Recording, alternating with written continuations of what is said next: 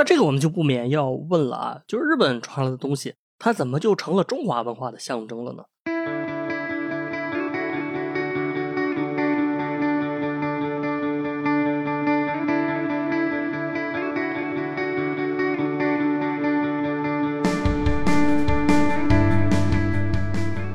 但是为什么他扫大街的这个照片流传这么广呢？其实就是因为他以前是一个呃黑帮大佬嘛，旧社会大流氓。但是新中国成立，它就是沦为扫地的。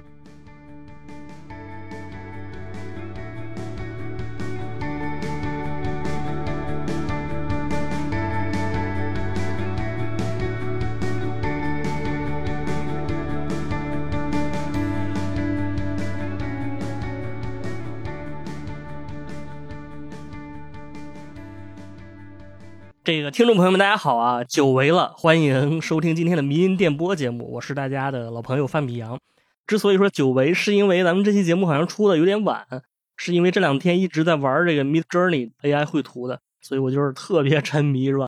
玩到晚上凌晨六点还不睡觉，还想继续玩啊，然后睡几个小时起来继续玩，最后就是 这这个工作无心做了，就不想搞播客了。反正最近这个 Chat GPT 四点零还有 Mid Journey。让我非常惶恐啊！我感觉这个播客这工作被 AI 取代的日子也不远了，所以大家 这个好好听节目吧啊！这个能听一期是一期啊。好的，那我们开始我们今天的节目啊。这期节目叫《新裤子与黄金荣》。那么为什么叫这个名字呢？是因为我们熟悉新裤子的朋友应该都知道啊，他们有一张有一张专辑叫做《龙虎人丹》啊，这是他们非常经典的一张专辑，挺好听的。然后他在新裤子发展历史上也具有非常重要的地位。那我们今天的话题呢，就是从这张专辑开始说起。大家有没有想过“龙虎人丹”这词它是什么意思？那么关于这个名字呢，彭磊啊，这个就是新裤子主唱对吧？他自己是这么说的。他说啊，他说这个龙虎人丹是他小时候很熟悉的一个药材啊，是一种小药丸，功能是解暑。而你可以看一下《龙虎人丹》这个专辑的封面，它其实整个有一种复古中国风的这种感觉啊。我觉得它应该是想塑造一种具有中国传统文化内涵的这么一种画面吧，或者这么一种感觉。因为这个《龙虎人丹》，你一听好像就是一个很传统的药材，对吧？就是那种博大精深的名字啊，你感觉这东西可能已经有上千年的历史了，什么千金方、麻沸散、什么华佗扁鹊、李时珍啊，这种感觉扑面而来。但是今天我要说，这个龙虎人丹它的历史呢，其实并不长，而且严格来说，它其实是从日本传来的啊，而且是近代从日本传来的。那这个我们就不免要问了啊，就是日本传来的东西，它怎么就成了中华文化的象征了呢？这个是我今天想聊的一个问题。而且除了这个龙虎人丹本身，我想聊一聊它背后的一个商业家，在老上海叱咤风云的这么一个人物。这名字可能大家现在没有听过，但是他非常厉害。这个人就是。黄金荣吗？啊，其实不是黄金荣，是黄楚九。那黄楚九呢？他有很多复杂的身份，但是我只说一个身份，大家应该就知道他是谁了。他是上海大世界啊，大世界游乐场的这个创始人。那我们就先从这个龙虎人丹说起啊。那龙虎人丹他的学习对象吧，其实是日本的人丹，他叫三下人丹啊，三下是森林的森，上下的下啊。然后他是创立于一八九三年。那么森下其实是这个品牌创始人叫森下博啊，是他的姓氏。然后呢，人丹是呃实际的产品。这个森下人的人丹呢，它是仁慈的仁，不是龙虎人丹那个人类的人。这两个字听起来是一样的，但是不是同一个字。那一九零五年的时候呢，日本的森下人丹株式会社啊推出了一种银色小药丸，就是这个人丹。然后这个东西自从推出来之后，就一直长盛不衰，就不光在日本卖的特别火。而且在中国卖的也特别火，而且还是远销海外，是吧？远销这个东南亚呀、印度啊，甚至美洲，它都卖的很不错。那么这个三下人丹是什么东西呢？啊，这个他在广告里面是这么说的：他说这个产品可以治疗水土不服、卒中昏倒，治疗精神郁结、时令疫疾啊，疫是瘟疫的疫，疾是疾病的疾，时令疫疾都有作用。所以在他自己的这个宣传当中呢，他几乎把这个东西描述成了一种神丹妙药啊，有种包治百病的感觉。但是实际上呢，这个东西应该就是跟阿司匹林有点像。大家知道这个阿司匹林其实也有点这个就是多功能的这个意思嘛，就是什么解热镇痛啊、感冒发烧啊、头疼啊、牙疼啊之类的都能治。森下仁丹当时也确实是被西方的媒体称为说是日本的阿司匹林，主要作用就是提神醒脑啊、消毒杀菌啊。整体而言，它是一种比较流行的大众的呃非处方药吧。那么这个东西之所以能卖的特别好呢，除了这个效果，其实跟它的营销也有关系。就是森下仁丹特别擅长品牌和广告这一块的运作，他们产品宣传的非常好啊。那首先森下仁丹的 logo 就让人印象非常深刻，我会把这个放在 show notes 里面。那它 logo 是一个穿着礼服、戴着礼帽的一个军官的一个形象啊，而且这个军官长了一个特别醒目的翘胡子，就是特别吸引人的眼球。当时很多人说这牌子就是翘胡子牌嘛。另外就是他特别特别看重做广告。就是他们把自己收入的百分之多少都是用来做广告了。当时在日本的时候，他们就把广告贴的到处都是，什么火车站啊、码头啊、港口啊，只要人多的地方他必贴。而且他们海报本身也都是设计的花花绿绿的，就非常醒目。他还在东京和大阪建立了好几个那个超大型的广告塔，然后里面 装的有那个灯泡啊，然后这个塔叫人丹塔，一到晚上就闪闪发光的。然后抬头一看，人丹两个字，这个闪瞎你的狗眼。所以这个东西，你想，它就是几乎成了一个地标性的存在。包括他们还很擅长炒作这个舆论热点，比如他们曾经租了一个飞机，东京上空撒这个三下仁丹的广告，就是广告单子嘛。那么这些操作呢，啊，在那个年代确实是非常吸引眼球。所以，因为他这种比较激进吧或者夸张的营销风格呢，他在日本卖的非常好。然后呢，他在一九零八年进军中国市场，也把同样的方式放在了中国，然后效果也是非常好。他们当时在中国的各大城市啊，包括上海、天津。武汉设立的都有这个办事处，而且呢，呃，他们在中国一共还设立了其他的就是小型的这种代办处吧，也有四千多个。就是它这个整个销售网络是覆盖了全中国，这是在商业方面做的极其成功的这个森下仁丹。但是它这个成功呢，后面却引发了跟黄楚九的一场商业战争。就是黄楚九呢，对他是非常看不惯的，开始谋划一场这个可以说是商业阻击战。那么你说了啊，这黄楚九他不是开娱乐场所的吗？大世界嘛。那你跟这个制药业有什么关系呢？这个我想介绍一下黄楚九这个人，就是他为什么这么看不惯森下仁丹。那么黄楚九本身他是一个商业大佬，大家知道任何大佬的人生都是极其复杂的啊。但是我认为基本上可以用三个字来形容或者来概括他。那一个我认为他就是那个年代上海滩的商业教父啊，就是商业教父这个词。因为我们熟知的是大世界，但其实他的主业啊。是医药行业，就是他建立了一个非常庞大的医药帝国啊，所谓的医药托拉斯，而且他涉及的其他行业还有烟草啊、金融啊、呃这个证券啊、银行、房地产等领域，在这方面，我觉得说他是一个商业教父的，丝毫都不夸张。那另外一个词，第二就是广告狂人，黄楚九非常擅长做广告，而且他也非常懂品牌，他是懂得品牌营销的，对吧？我们今天就是台面上活跃的很多所谓的营销大师，其实他们的很多做法，黄楚九当年都做过，而且他比现在这些人做的可能都还更好。那么第三个词，我认为叫经营之神啊。我们老说稻盛和夫是经营之神，但实际上呢，黄楚九他自己也算是经营之神，因为他不光是说自己创立了好几个成功的企业，而且还挽救了好几个濒临倒闭的企业啊，就是他在经营方面是做的非常好的。但是呢。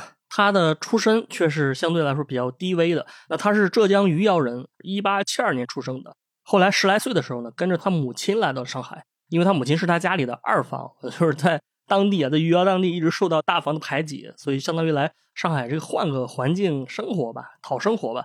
他当时在上海的时候呢，是就读于一个教会学校，叫清心书院。这个书院本身是不挺不错的，就是他培养出了好几个大人物，比如啊，商务印书馆的创始人。夏瑞芳也在这里读过书，而且他跟黄楚九是好哥们儿。到了十五岁的时候呢，黄楚九他父亲去世了，所以他也没法读书了，呃，没钱供养他了嘛，啊，他开始到这个社会上来谋生。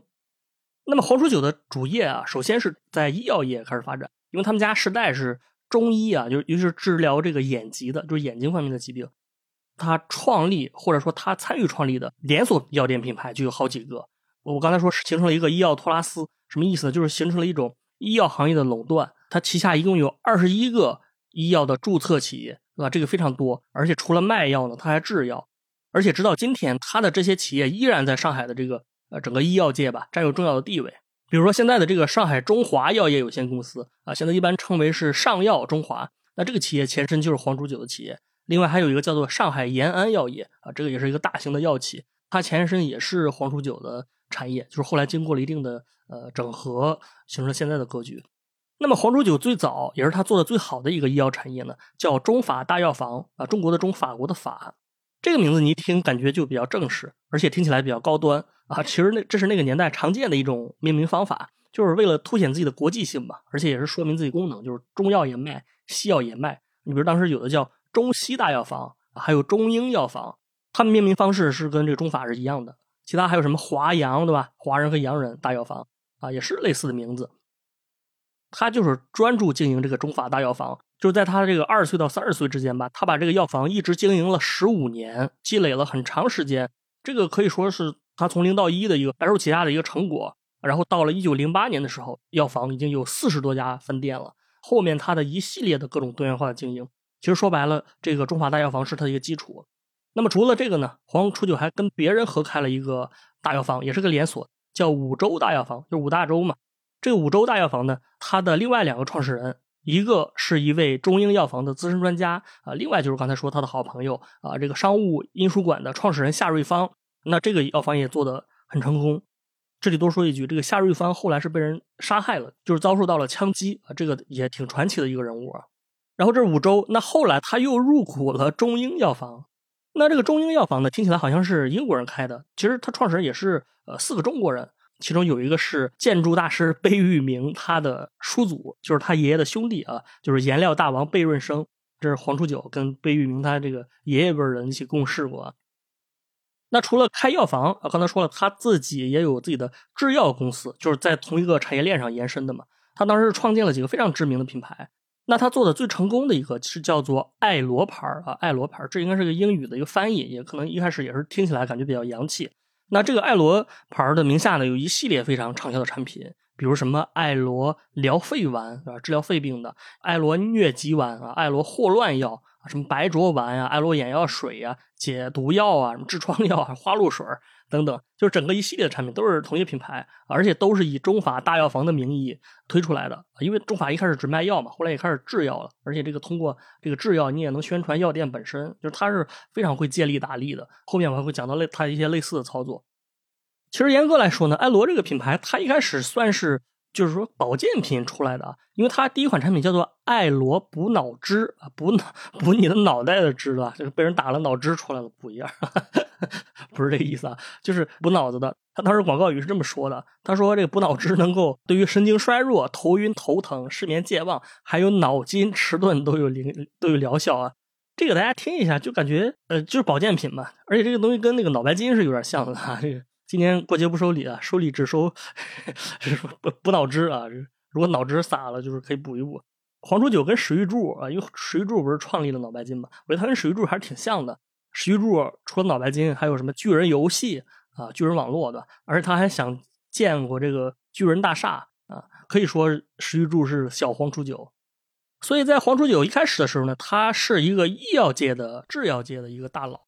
而且后来他还当选了这个上海制药业工会的主席，所以作为一个这样一个大佬呢，啊，他看到这个森下仁丹在中国卖的特别好，他就有点看不惯了啊，觉得这是眼中钉、目中刺。当然呢，他这个看不惯也不只是因为这个，不是说他小肚鸡肠啊，那他这个看不惯呢，其实是跟当时的一个时代背景啊、历史事件有关。你想，这个一九零几年的时候，中国跟日本之间是有着很紧张的这种。冲突吧，就说白了，跟日本的关系也不是太好。那当时民间这么恨日本，其实主要是因为甲午战争以及这个马关条约。在这种历史背景之下呢，当时正好发生了一个比较敏感的事件，就是激化了这个中日矛盾。那这个事件是叫做二陈丸事件，它大概意思是说，日本有一个商船叫做二陈丸，然后他走私了一大批呃这个军火到中国。清朝的这个海军的这个官员呢，在阻击这个船的时候呢，就是查获了他们啊，然后就是做了一些看起来不太符合当时国际礼仪的事儿吧。当时除了没收武器和扣押船员之外，他还直接把船上的这个日本国旗给降下来了。然后日方呢，你看他也很精明嘛，他就感觉自己是被 羞辱了一番，是吧？就开始拿这个事儿在国际上做文章啊，说什么清政府这个暴力执法呀，什么对吧？就是不顾国际关系啊，非常野蛮，乱七八糟的。你在舆论上一吵，清政府呢，他迫于压力，他就。开始跟日本道歉，他说：“这个，这这是我们做的不对啊。”但你想这个事儿，从民间普通人的角度来讲，就有点受不了了。就是人家往你们国家走私武器啊，你查了别人，你还向别人道歉是吧？说我们这个查的方法还不够文明啊，这个你也太软弱了是吧，软弱无能的清政府。除了骂清政府之外啊，就又开始这个抵制日货，然后打砸这个日本产品。那么在这种历史背景之下，黄初九就上场了，就是黄初九也是想抵制日货，所以他就瞄准了这个森下仁丹嘛，他觉得日本这药在中国怎么这么呃畅销，这不对。但是他所谓的抵制日货呢，跟咱们理解的还不太一样。他当时是这么说的啊，他说现在天天都在喊抵制日货，但是如果我们自己不能有同类的产品去占有市场，那只能是一句空话啊。尤其是森下仁丹这种大众需要的日用小商品啊，老百姓不去买日本人的，而我们中国人自己又没有，那遇到毛病你叫老百姓怎么办啊？你让他爱国，不要去买日本药，但是他的病摆在那里，他需要。但是如果我们自己有这种药的话啊，老百姓就可以不买日本药了。因为有国货卖，所以我看抵制日货，首先我们自己要有，才能真正做到。这是黄楚九的这相关资料里面写的。其实你可以看出来，这个大佬的格局确实不一样，对吧？你就是光喊口号啊，什么砸货啊，没用的，因为你砸的很多也是中国人开的，说白了，这个呃也不解决根本问题。但如果你自己把产品做好，那大家就自然而然的不买这个日本产品了。就像日本人也很喜欢买日系车，他买德国车可能相对就少一些。所以呢，黄初九当时就成立了一个公司吧，开始做人丹来跟这个森下竞争。所以你从这个人丹产生这个背景，你也能知道，就是为什么彭磊，或者说为什么大家觉得龙虎人丹这个名字很能代表中国的文化的某种东西呢？实际上，它从创立本身也确实就是带着一种民族主义或者爱国主义的这个情绪在里面。那么我刚才说了，这个森下的人是仁义的人，然后黄初九的这个叫人类的人啊，听起来一样，但名字不一样。我们现在人的眼光可能会想，就说你这个东西，好像你不是搞了一个山寨嘛？人家搞了一个人丹，你也搞了一个人丹。但是呢，这个问题黄初九自己他不是这么想的。根据他的说法呢，说森下仁丹这个东西本来就是根据中国传统古方来制作的。他们的创始人森下博，他年轻的时候去过台湾啊，他发现这个当地人非常喜欢吃一种小药丸就是能够防治疟疾，然后还能清凉解热。所以他就看准了这个产品，然后把这个产品拿到日本进行工业化改造，就改造成了这个森下仁丹。所以黄书举就说：“你这个不就是中国本身的产品吗？”然后根据这个背景呢，他就自己开始研制药方。那根据侯书举自己广告的说法，他说他是参考了中国的古方，古方叫做诸葛行军散啊，就是诸葛亮行军打仗的时候吃的。然后经过一定的改造，就也是造出来了啊。然后他给自己产品起名叫龙虎人丹。你想为什么叫龙虎呢？其实也是有自己原因的啊。首先就是龙虎本身是有中国文化的韵味的，这个寓意很不错。你一说龙虎啊，什么龙马呀，对吧？这个都是中国的。另外一点呢，其实它这个名字也是出于现实的商业竞争的考量啊。因为刚才说森下人的 logo 是一个翘胡子的军人啊，是比较有阳刚之气的这么一个形象吧。所以黄书九是想从气势上压过森下，所以他就找了一个比你这个。军官更有威严感的两个动物形象是吧？就是你这个军人再猛，你也打不过猛兽啊。这是他为什么用龙虎，龙虎人单开始对战森下人单。仔细想想这个事儿啊，是我觉得是非常有意思的。这个就是一个火星撞地球的事情啊。你森下特别擅长做广告啊，但是我们的这个黄初九他是一个广告狂人啊啊，所以呢，他也是对自己的这个中国的这个龙虎人丹进行了一系列特别特别猛的猛烈的一个宣传吧。实际上，我觉得他这个所谓的诸葛行军方本身可能也是一种宣传，就是这个古方。你说白了，诸葛亮那个时代，三国时代的古方啊，你你你可能很难知道啊。但是消费者一听这个，就就就是很认可。当然，这种营销方式我们今天看来没什么新鲜的啊。你比如前两年不是有个餐饮品牌叫做雕爷牛腩，他自己不是说了，他说花了五百万元从香港食神戴龙那里买来了牛腩秘方，听起来挺高大上的，但是大家吃 并不是很好吃啊，可以说是一种讲故事。啊，那除此之外呢？黄初九给这个产品做了大量的广告啊，从刚才说这个产品没上市到最后推出来，他都是全程做广告，而且广告做的写的是非常有感染力的。你比如他描述这个东西是什么，人人一服，家家必备，是济世之宝物。然后他说这个唯此人丹，实属他要啊，就是只有我们这个人丹，而不是其他的什么日本日本人丹啊，有救危出险之功，起死回生之力。起死回生都出来了，什么随身备带啊，什么何妨一刻莫离，信口而长，国属四时是用，真是怀中之至宝，世上之奇方也。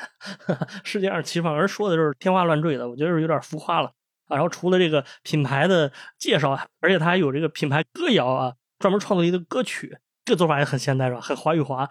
他这歌词这么说的啊，但是我不知道他怎么唱的。他歌词是这样，他说：“人丹人丹，救苦救难。”不吃人丹，白死活该！哈，吃了人丹，误购棺材。人丹人丹，大慈大悲。这个歌要有点意思啊，就是你你啊你不吃的话，你白死活该，你死了也白死啊。这个吃了之后你就不用买棺材了。我觉得他可能是走诙谐路线的，要不然你这这么一个歌词听着还是挺冒犯的，或者说是那个年代的环境不同。反正这个歌词他确实当时这么写的。那么经过这一系列的操作之后呢，根据大家的想象，你判断一下，他操作之后可以说是一通操作猛如虎的。回头一看原地杵，就看着挺热闹的，但是其实他这个龙虎人丹卖的并不好啊。一个道理很简单，你这个竞争难度很大呀。如果用定位理论的话，就别人已经。在这个心智上面已经认可日本这个森下仁丹了，对吧？而且你名字都差不多，看起来就是有点山寨啊。你如果自己推出一个国产可乐，你崂山可乐啊，那你能竞争得过可口可乐吗？我觉得这个还是挺难的。但是这个事儿好就好在黄楚九他可能确实是，我觉得他确实倾注了一些情怀在里面，就是他做这个事儿其实是赔钱的。但是呢，他一直从其他的产业里面往里面注入资金，坚持坚持不懈的这个 搞营销，而且这期间这森下人呢还起诉他，因为很明显是森下觉得你这个就是山寨我们对吧？我进入中国市场，你搞了一个我们人单，你搞了一个这个起诉他。当时我觉得这个法治环境还不错，就是起诉了十几年，这个龙虎人丹还胜诉了。反正最终呢，经过几十年的辛苦经营，终于龙虎人丹等到了一天。哪一天呢？就是三下人丹被赶出中国的一天，就是建国之后，你想三下人丹肯定退出了中国市场，但是龙虎人丹保留了下来。好像他建国之前的时候，在这个中国市场能达到百分之三四十这么一个份额，就确实是一直在增长的。后来呢，它就变成了普通我们普通老百姓的生活中的一种产品。然后这个东西就被彭磊看到了，他们家里可能备的有啊，所以就有了龙虎人丹这个专辑，就是他把这个产品觉得很有中国风，对吧？放在里面。就是当做专辑的名字，这是龙虎人丹的部分啊，这个也是咱们题目里面这个新裤子的这个部分。那咱们题目里面还有另外一半，就是黄金荣。那么这个上海滩的商业大亨黄楚九，他跟这个青帮大亨黄金荣他们有什么关系呢？我们来聊聊这个。那黄楚九他其实在医药行业已经到了天花板了，对吧？就是相当于快垄断这个行业了。我这个药品卖的又好，我这个制药呃品牌做的也非常好，所以他就是想拓展自己的产业嘛。那么他的人生另外一个高光时刻就是上海大世界。大世界，我觉得对于上海来说，它不光是一个建筑的地标，而且它也是一个文化的地标。我觉得它对于上海的意义怎么形容也不为过，对吧？这个咱们就不多说了啊。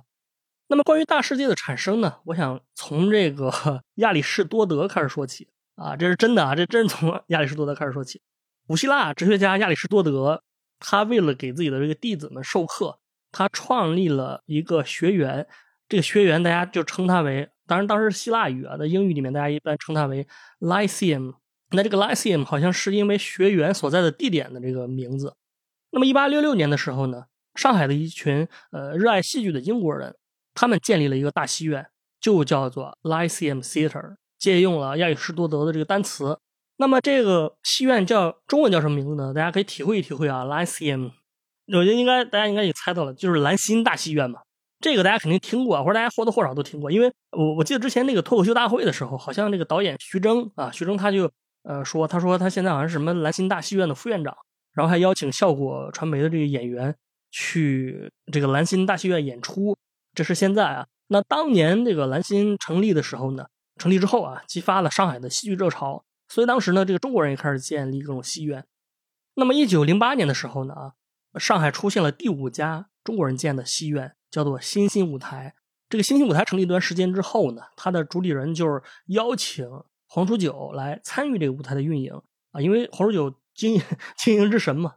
突然有一天，黄楚九跟这个主理人聊天啊，那主理人就说：“他说我在日本留学的时候，我见到过一本一种这个日本的。”楼顶的花园大家知道日本土地面积比较小，是吧？物尽其用嘛，所以很多百货商场的这个顶楼都有这个屋顶的花园它摆了一些可能是高质量的盆景啊、花卉呀，它还会安排一些，比如说茶座啊、建立歌舞厅啊，还有艺术画廊之类的。总之而言，它是摆放在屋顶的一种比较高雅的呃审美享受吧。那听到这个介绍呢，哈，这个黄楚九的机灵的小脑小脑袋瓜里面就开始运转了，他就是突然灵机一动，他说。能不能咱们在这个新兴舞台也搞一个屋顶花园？而且呢，根据国情进行优化。你比如日本的这个好像是那种文人雅士的呃审美活动，那咱们可以搞一些娱乐设施，搞一些演出活动，然后把它来卖门票。根据这个思路，在一九一二年的时候，这个屋顶的娱乐场就搞起来了。它是被称为楼外楼，山外青山楼外楼嘛。然后这个楼外楼的生意也确实不错。那黄楚九从这一个小尝试当中吧，看到了商机，他就筹资建立了一个新的游乐场，叫做新世界啊。你注意，这个新世界还不是大世界啊，大世界是我刚才说的那个。那这个新世界呢，我相信每个去过上海的朋友，你只要去过上海，我认为你是百分之九十九点九五 去过这个新世界所在的地方的啊，因为它这个地方在哪儿呢？它就在南京东路这个步行街和南京西路的交界的地方，或者就是在人民广场地铁站那个地方，有个地方叫新世界城。你如果记不起来，你搜一下，你肯定知道，因为它就是在这个南京西路上，但是在南西路的尽头。它为什么叫新世界城呢？其实就是因为这是原来新世界的场地嘛。那这个新世界，黄十九一共建了三层，充满了各种娱乐项目。它一楼是什么溜冰场、弹子房，还有电影院，还有京剧场。二楼有很多小的舞台，就是各种唱戏吧，比如说这个什么苏州弹簧啊、评弹啊，还有扬州说书啊、南方歌剧、北方这个大鼓，还有三弦啊、文明戏，还有杂技什么的。当然，它楼顶也还是有这个屋顶花园的项目、茶室。中餐厅、西餐厅啊，还有点心、糖果、烟酒，就是非常全面的一个吃喝玩乐的一个地方。当然，这个新世界经营的也非常成功。但是这个经营一段时间之后呢，因为一些变故啊，所以他就把这个股份卖给另外一个大股东了，就退出了新世界。然后呢，就想搞一票大的。那么从这个时候，他的辉煌时刻就开始了啊！因为正是这个分家的行动，让他重新创立了这个大世界。到现在为止呢，大世界走上了历史的舞台。那么后来，黄初九在这个法租界的这个地方，就是延安东路和呃西藏南路，你能看到的。你你经过高架桥的时候，你也能看到大世界。当然，这个大世界呢，我有点不知道该怎么介绍啊，因为它从功能上来讲，它是一个大号的新世界，但是它里面的活动呢，就是更加丰富、更加多元，以至于到了一个非常夸张的一个地步。就是据说大世界里面最多可以容纳同时容纳一万人在里面娱乐，而且不会感觉特别拥挤。他开业的时候呢，这个法国这个工董局是吧，也是特别重视。好像他开业那天是法国国庆节，那么这个当局也是为了让他来拉动整个法租界的商业，因为大家知道这个公共租界商业是比较好的，因为有这个呃英美这个盎格鲁撒克逊古老自由的传统是吧？就商业发展的很发达。法租界这边好像是更适合居住一些。那法国人他什么时候搞过商业？所以呢，这个当时是非常重视这个项目，让拉动法租界的这个经济。那就是后来你看也确实拉动了。你比如这个云南南路为什么这么多？呃，老上海的什么先德来啊，什么小绍兴，对吧？包括德大西餐社，为什么有这么多老品牌在那儿呢？其实一开始也是大世界拉动的，就它相当于把整个这一地区的经济，包括房价什么，就是都涨了。就后来黄楚九就是特别后悔，说为什么咱们 当时买这个地的时候没有把周围也买下来？那如果买下来的话，那他就是赚的更多了，是吧？总而言之呢，大世界就是帮助他成了一个大佬。里面的各种娱乐活动，你可以理解为就是因为它太丰富了，它从量变产生了质变，是吧？它涌现出了自我意识，它涌现出了一个更高的品质。你比如说，它里面放的电影啊，都是最新版的好莱坞电影。因为黄楚九他女婿是开影院的，他有一些独家的好莱坞的资源，包括大家知道这个姜文有一个电影叫《一步之遥》，对吧？里面有一个什么叫花国总统大选。啊，当然，这个电影它里面改成花域总统大选了。其实原来叫花国总统大选，就是选美比赛嘛。当时拍的特别华丽啊，特别香艳的一些镜头。那么这个所谓的花国选举，其实也是在大世界发扬光大的。总之呢，它里面这个娱乐项目是不计其数啊，就是而特别丰富。我是去年还是前年我去过一次大世界，就是它现在冷清的多了。我是去看脱口秀，对吧？当年它的整个风貌跟现在是完全不一样的。而且在黄水九经营这个大世界的过程当中呢，可以说是把他的。营销才能发挥到了极致。你比如他不是自己有这个卷烟厂吗？自营的香烟品牌。那么这些香烟啊，有的就是专门在大世界里面销售啊。另外呢，大世界还会把里面就是说这个，他不是有些歌女舞女之类的嘛，就是头牌名角，他还开发出了这个香烟品牌，多个产业联动嘛，相互借力，所以他能经营的非常好。总之，这个地方呢，就是就是一个比迪士尼可能还火一百倍的 这么一个地方啊，而且它是有文化意义。因为这是中国人自己创建的嘛。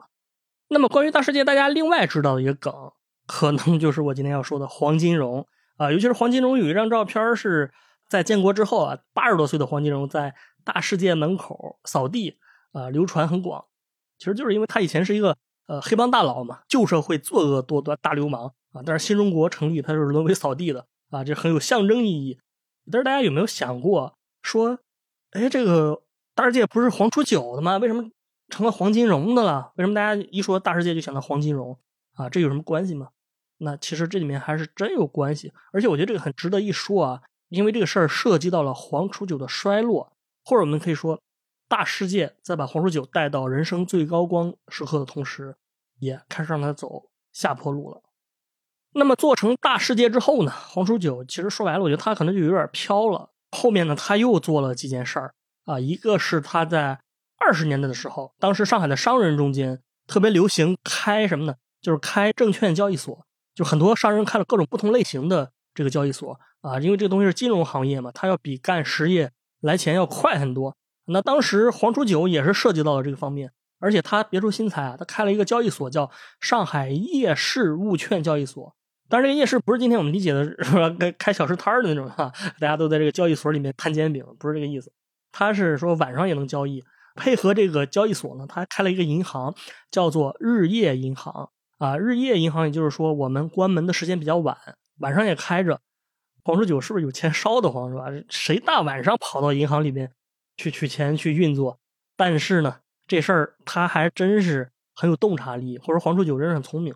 他其实是定位到了一个非常小众的一个，或者说甚至非常隐秘的一个细分市场。他呢是觉得这个大银行已经把所有的主流客户都垄断了，你再进入这个市场已经没有机会了，所以他开辟了一个蓝海的市场啊，也就是说在夜间活动的一些人，你比如说在夜场工作的一些特殊的工作者，什么拉黄包车的、干保安的啊、服务行业的，甚至各种三教九流的吧、青帮的、红帮的、黑社会的这一类的人。说白了就是社会的边缘人群，因为他们很多钱本身赚的也不多，而且非常致命的是他们没有积累的信用，所以一般的大银行也不愿意做他们的业务，也更别说什么贷款之类的了。相当于他找到一个蓝海市场。你想大世界本身也是会吸引各种人过来嘛，他这个门票很便宜啊，整天能不上班在里面玩的人，他很多有相当一部分都是这种社会的闲散人员，可以说。所以说这是他一个思路，而且事实证明他这个思路也是对的。但是他这个做法呢，也确实为他最后的这个破产埋下了隐患。交易所本身很快就倒闭了，因为上海这个开交易所是一阵风潮，大部分都倒闭了。他这个倒闭呢，他也确实赔钱了，但这个东西没有赔太多。但是呢，这个日夜银行黄楚九就一直开着，最后成了他商业帝国里面的一颗定时炸弹。此时此刻呢，在这个时候，黄楚九还涉及到了另外一个产业，就是 大家今天很熟悉的产业，就是房地产。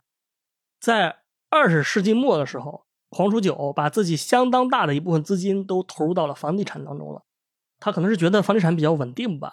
我们今天的朋友可能特别理解这个事儿，就是你房地产跟大环境的关系是非常密切的，啊。你想想许家印，中国首富，你看他现在成中国负债的首富是吧？负债两万亿，这个东西你搞不好，你后果很严重的啊！因为你一旦这个宏观 经济形势不好，或者政治局势产生变化，反正你就是喝西北风了啊！你这个不是你聪不聪明的。问题，这个你再聪明也没用啊！大家可以想一想，黄楚九投资的这个时间点是一九二十年代末。你搜一下你学过的世界历史，你想二十年代末有什么历史事件发生吗？啊，大家可能能想到，就是一九二九年从美国引发的这个全球金融或者说全球经济危机啊，什么就是大家学那个资本家把牛奶倒在河里是吧？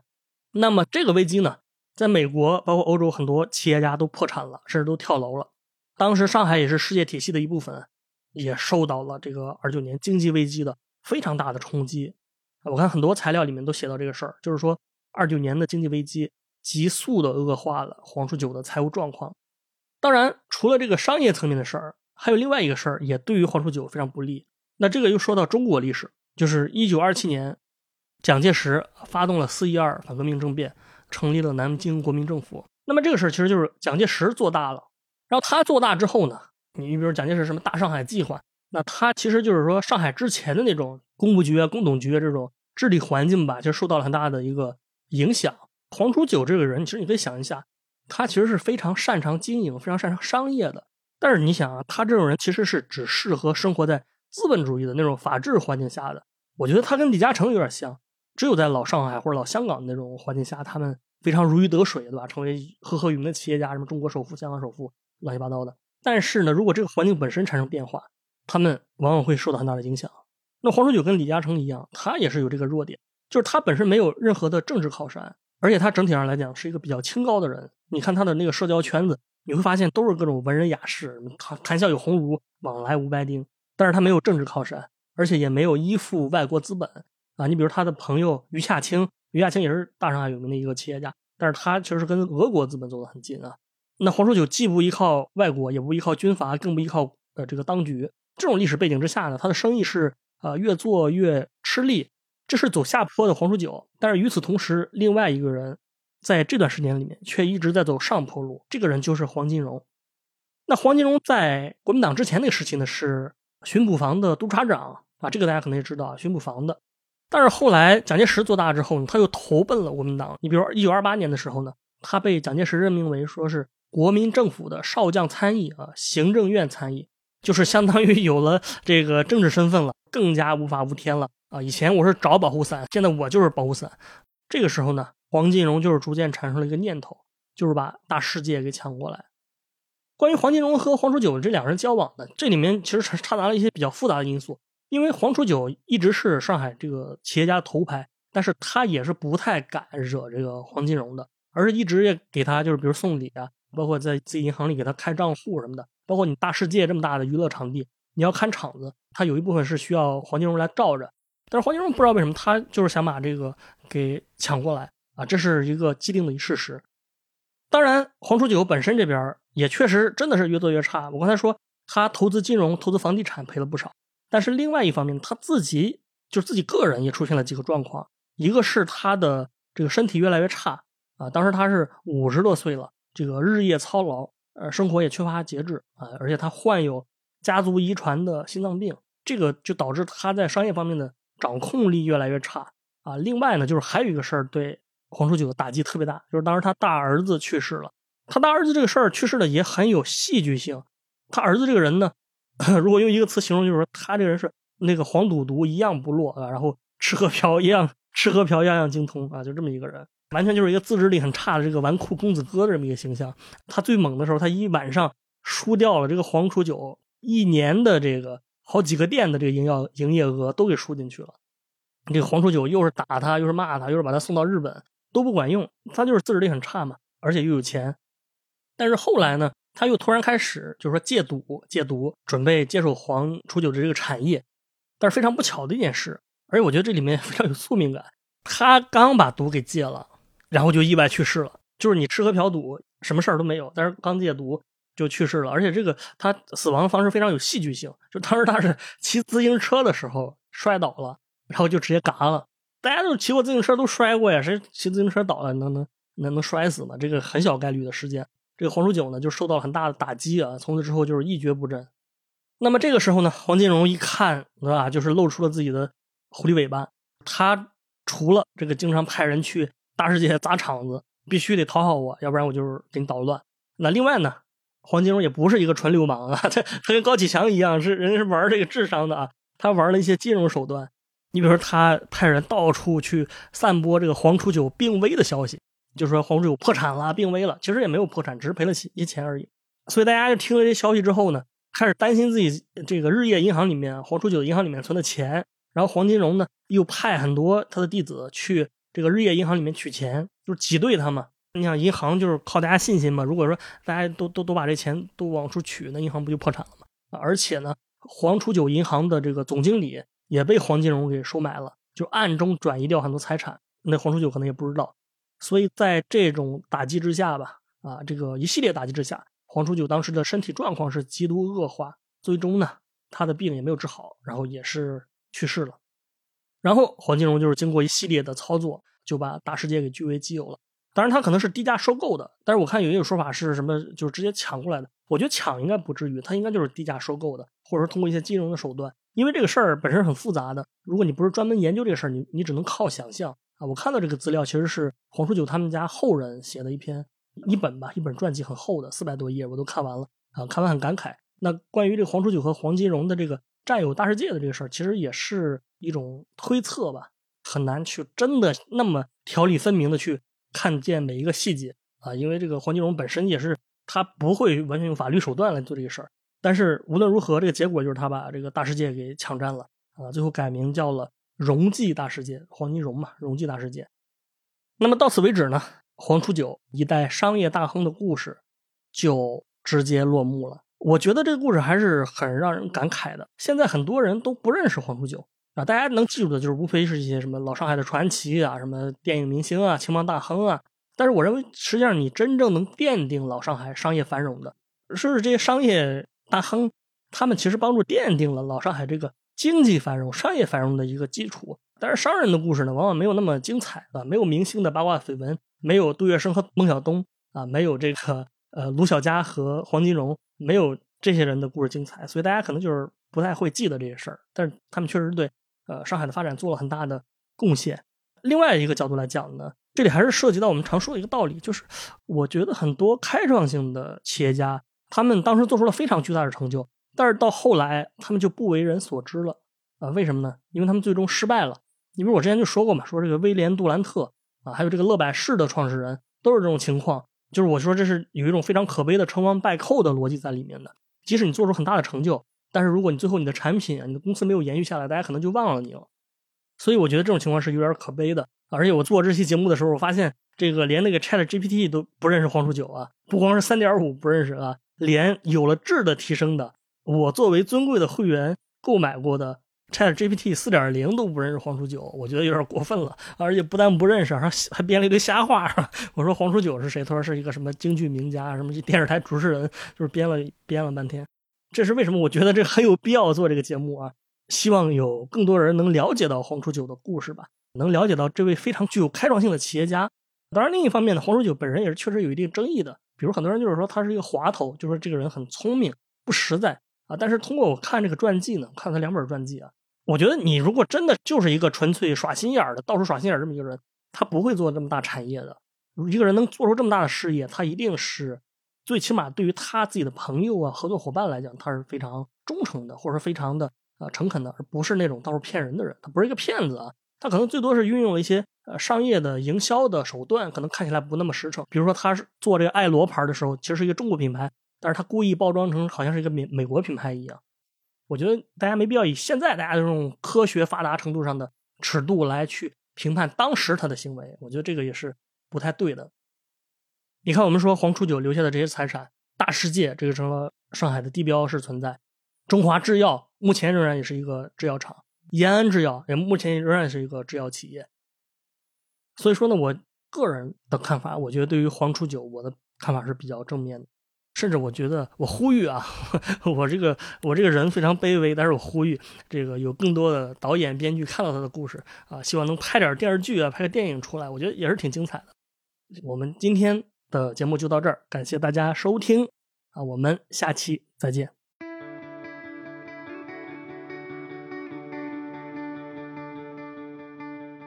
今天的迷音电波节目就到这里，感谢大家收听。我们的背景音乐是来自于青岛的乐队阁楼演奏班。